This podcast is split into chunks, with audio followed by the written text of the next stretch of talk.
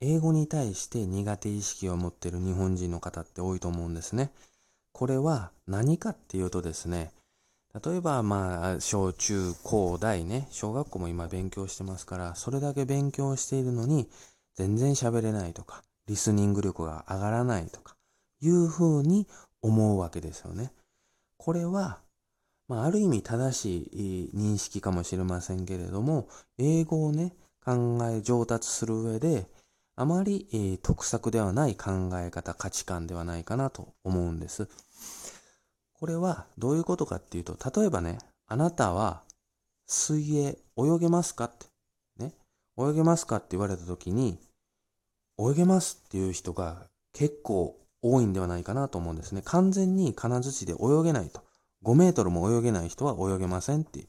浮き輪ないと泳げませんとか言うと思うんですけれども、まあ25メータープールをね、25メーター泳げると。どんな時間が、タイムがかかろうが泳げるっていう人は泳げると言うと思うんですよね。これ仮に私も、まあ母親であったりとかいろんな人に聞いてみたんですね。えー、泳げますかって。すると、泳げるって言うんですよ。で、何メートル泳げますかって。オリンピック選手ぐらい泳げますか？ね、200メートルぐらい泳げますかって言うと、まあ25メーター、プールを電して帰ってきて50メーターぐらいだったら多分いけると思うよっていうわけですよね。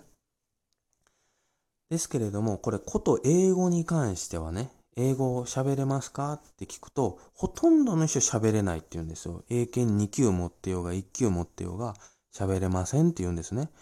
この英語に関してだけはやっぱりね、喋れないって言っちゃうんですよ。ね、英語、英検3級とか、まあ、何級からあるか分からないですけれども、本当に中学校レベルの英語でも喋れるんであれば、喋れるって言ってもいいわけです。水泳と同じようにね、25メートル泳げるんであれば泳げるっていう人が多いわけですよ。なので、英語も、英語が少しでも喋れる。I have a pen とか、それだけでもいいんですね。自分の名前を言えるとか。ね。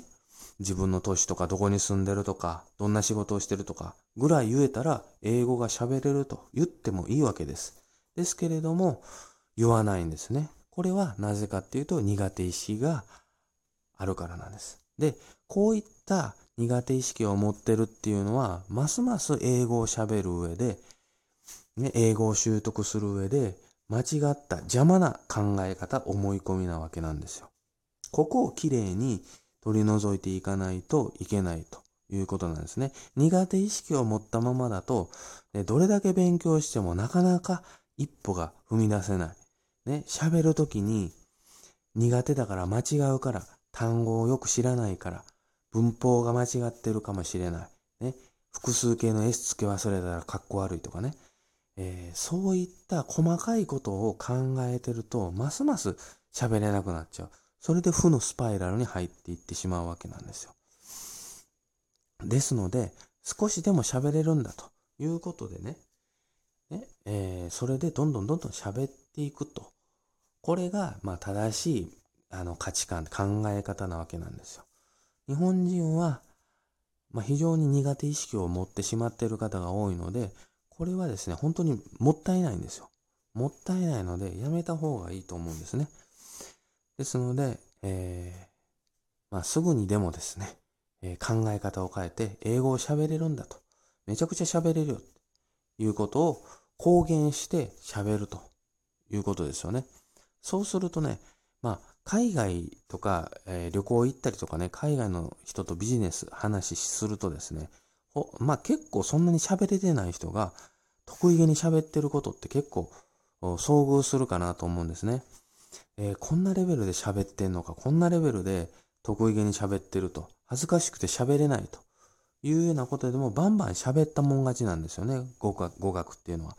赤ちゃんでもね、そうですよね。子供でも間違いながら覚えていく。どんどんどんどん間違って喋っていくわけですよね。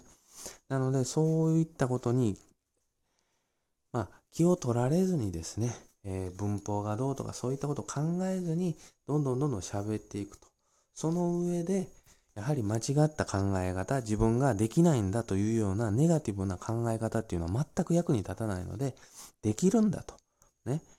えー、そういったなんとかなるというふうなポジティブな気持ちで臨んでいくと。で、間違えても別にいいんですよ。意味通じますから。ね、間違えてもいいから、意味通じるから、ね、通じなかったら言い換え、言い返したらいいわけで、ね、自信持って喋ると通じるんですね。自信なさそうにポソポソポソっと喋ると聞こえないし、ね、えー何言ってかわかんないから通じないんですけれども、自信持って喋れば通じるんです。なので、英語にね、えー上達する上で、本当に、えー間違った考え方、思い込みっていうのは無駄なので、ポジティブに考えましょうというお話です。